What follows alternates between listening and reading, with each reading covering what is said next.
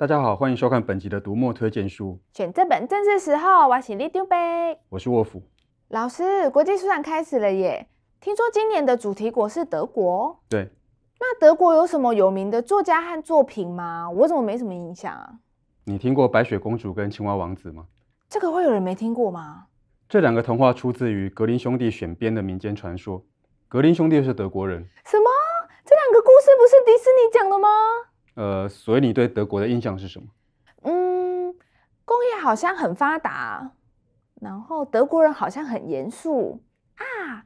德国猪脚和香肠很好吃啊。对了对了对了，还有希特勒。呃，好，看来这一集读墨推荐书可以跟你聊一聊德国。呃，其实我觉得要了解德国今年的状况，《欧洲的心脏》是一本很不错的入门。这本书的作者是旅呃常年旅居德国的台湾记者林玉丽，那文字好读好懂。而且他举出来的德国案例跟台湾人民要面对的课题有非常深的关联。例如你刚提到的希特勒，这个是德国近代史上会一再被检讨跟反省的例子。那欧洲的心脏里面就提到说，德国是怎么样去进行转型正义的，那他怎么样开放秘密警察的监控档案让大家来呃查阅。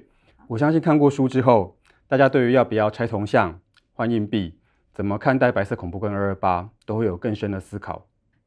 参考别的国家的历史，感觉可以让台湾少吵一点架，少走一点冤枉路。没错，例如前阵子台湾公投在吵的以核养绿，其实德国就是欧洲绿能发展最全面的国家之一。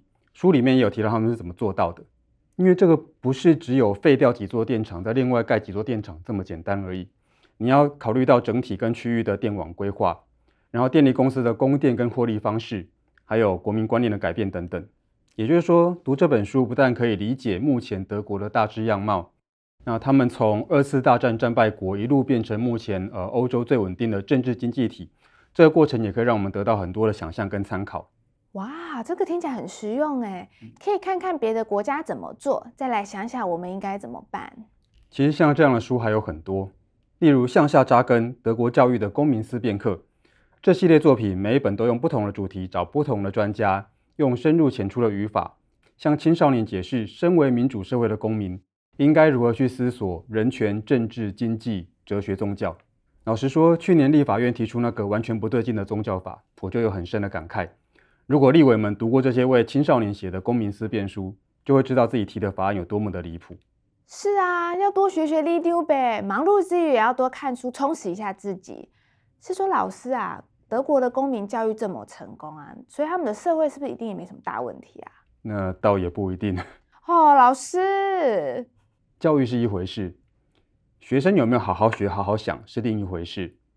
实务进行的时候，是不是都能照着原则走，又是另一回事。例如，我们都觉得德国的法条很严谨，审判很确实，人权意识又很高，理论上应该很少出现误判，不太会出现冤案。但是，《法官的被害人》这本书就指出。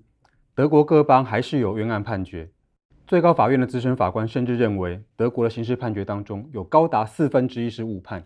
四分之一，这也太夸张了吧？听起来是很惊人，不过误判的程度有高有低。重点是他们会有人回头检视这件事情，把问题整理出来，去访问呃法官、辩护律师这些相关人士，试着找出解决问题的关键。这才是让社会制度不断修正、继续发挥作用的态度。例如，在《告诉我你为什么杀人》这本书里面，就由司法精神鉴定医师来告诉大家说，司法里面的精神鉴定到底都在做些什么。一般民众以为，只要宣称自己有精神疾病，就能免除牢狱之灾，这种想法是不是正确的？然后用实际的案例，冷静平实的去呈现暴力罪犯的内心样貌。哦，我知道，我知道。好莱坞电影里面就很喜欢出现这种多重人格的犯人了，然后啊，律师每次都会用这种理由帮犯人脱罪。但是现实当中并非如此。读过《告诉我你为什么杀人》就会知道。不过当律师的确会看到很多光怪陆离的人生。在德国有一个很有名的辩护律师叫做冯希拉赫，他把自己的经历转化之后写了《罪行、罪疚》等等的小说。这几本书不仅在德国大红，在台湾也很受读者的欢迎。呃，连吴念真导演都是他的粉丝。对了，这次冯希拉赫在国际书展的时候有来台湾哦。哇，不知道舞蹈有没有去追星哎？讲了半天，终于有一本没那么难的书了。前几本也不难呐、啊。我这个人比较喜欢从故事里去体验人生嘛，直接讲到的那种比较不是我的菜。没问题，德国有很好看的小说。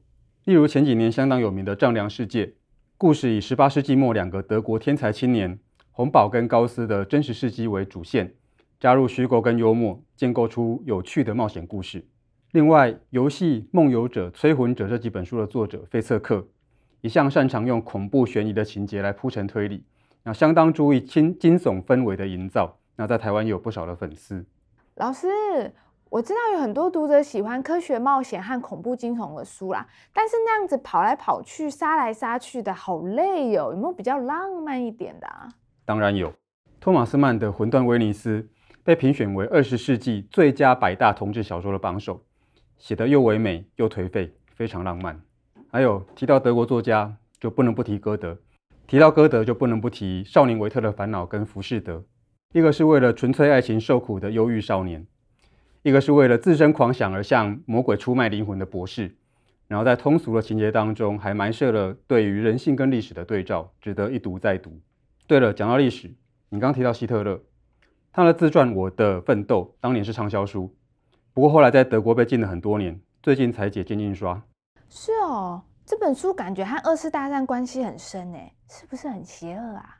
书本身应该写得不怎么样啊。不过当年在政治的推波助澜之下，就会显得很有煽动力。如果提到跟二次大战有关的文学作品或小说，那就更多了。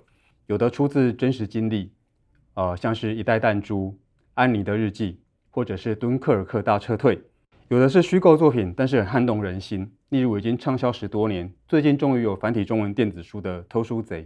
哦，对了，希特勒作为二次大战的重要人物，除了在很多作品被当成大魔王之外，也会被当成搞笑的角色。德国就有作家写过希特勒回来了，说希特勒当年没有死，然后出现在二零一一年的德国，发现一切都不对劲。他不但被拱上电视，还变成网红，然后他就开始发现了新时代媒体的力量。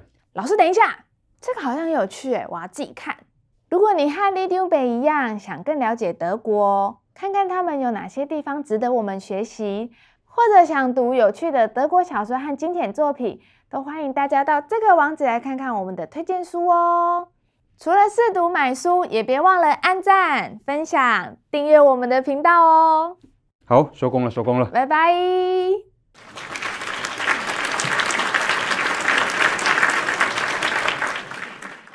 师，你去过德国吗？去过。